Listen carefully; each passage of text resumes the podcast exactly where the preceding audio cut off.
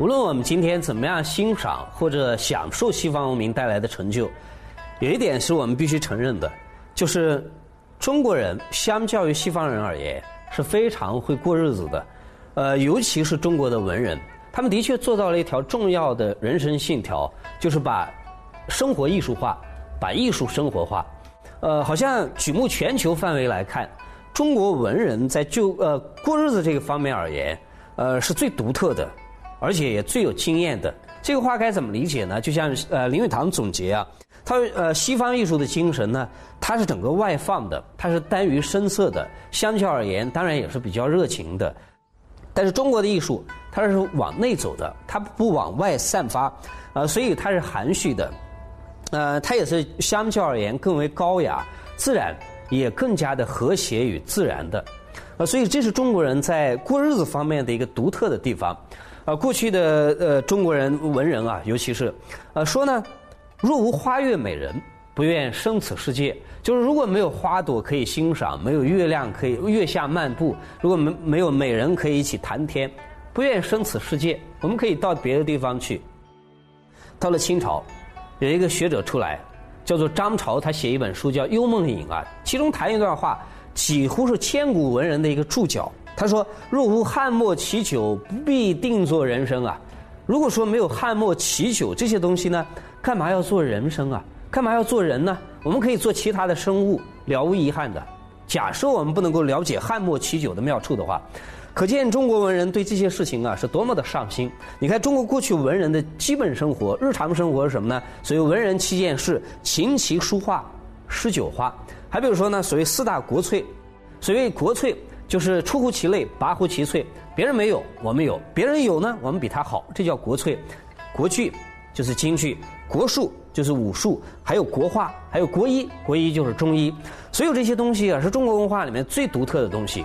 那么，所有这些东西，假设我们想要入门去了解它，有没有一本书把所有这些东西都编进去，然后给我们一个总括性的介绍呢？我今天跟大家介绍一本书，广西师大出版。呃，中国人的闲情逸致啊，就告诉我们中国过去文人怎么生活的。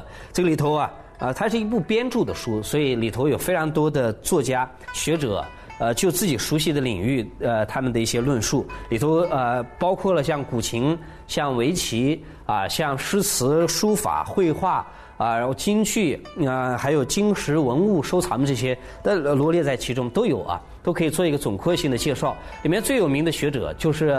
于丹啊，国学的教母，呃，那么的确，我们可以呃细说起来啊，戏曲就是于丹写的这个章节，的确也是呃在中国的艺术门类当中最独特的一样。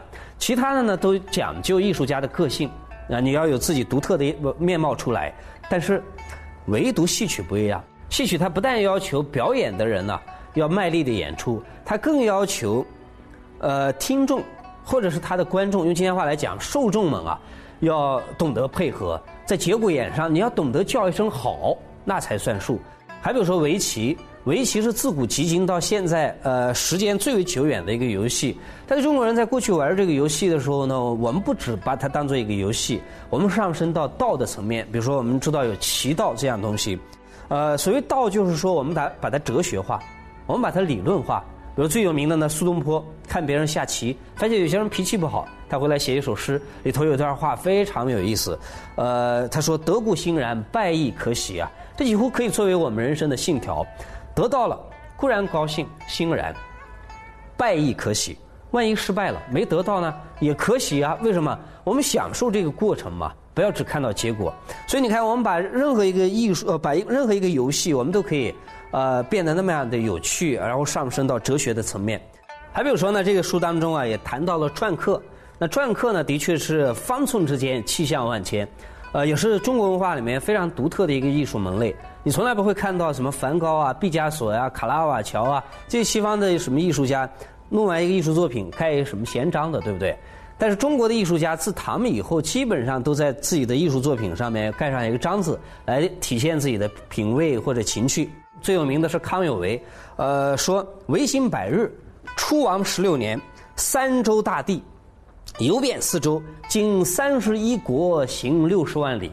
他把自己一生所有做的事情呢，刻在一个小小的石头上面，一生都写尽了。那很有意思，对不对？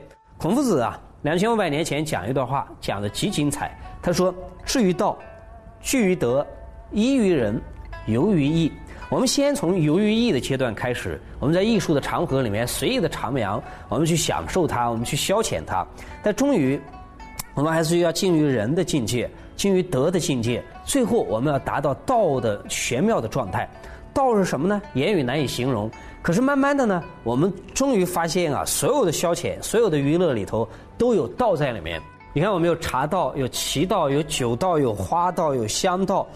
为什么我们都用一个“道”字来形容呢？就是因为我们觉得道是最高的境界。呃，但是道的确很难形容，很难用文字来描述它，言语去叙述它。道百姓日用而不知，我们的确天天都生活在道的里面。呃呃，是比如说，我们举一个例子，我们中国人常常说，哎，某一个人他对一样东西啊，慢慢的上道了，比如说炒菜上道了，学书法上道了，入道了，什么意思？他慢慢的越来越进去，变得越来越专业，越来越权威，他得到的东西越来越多，我们叫做入道了。也就是说，他找到了这个东西的一个入门的门径。所以这本书也是非常适合我们去呃对整个的中国的传统的文化入门的一本书。换句话来说，这些这是一本对中国传统文化上道的一本书。我我们愿意呃跟随这本书，跟大家一起对于中国的传统文化，我们一起上道，一起入道。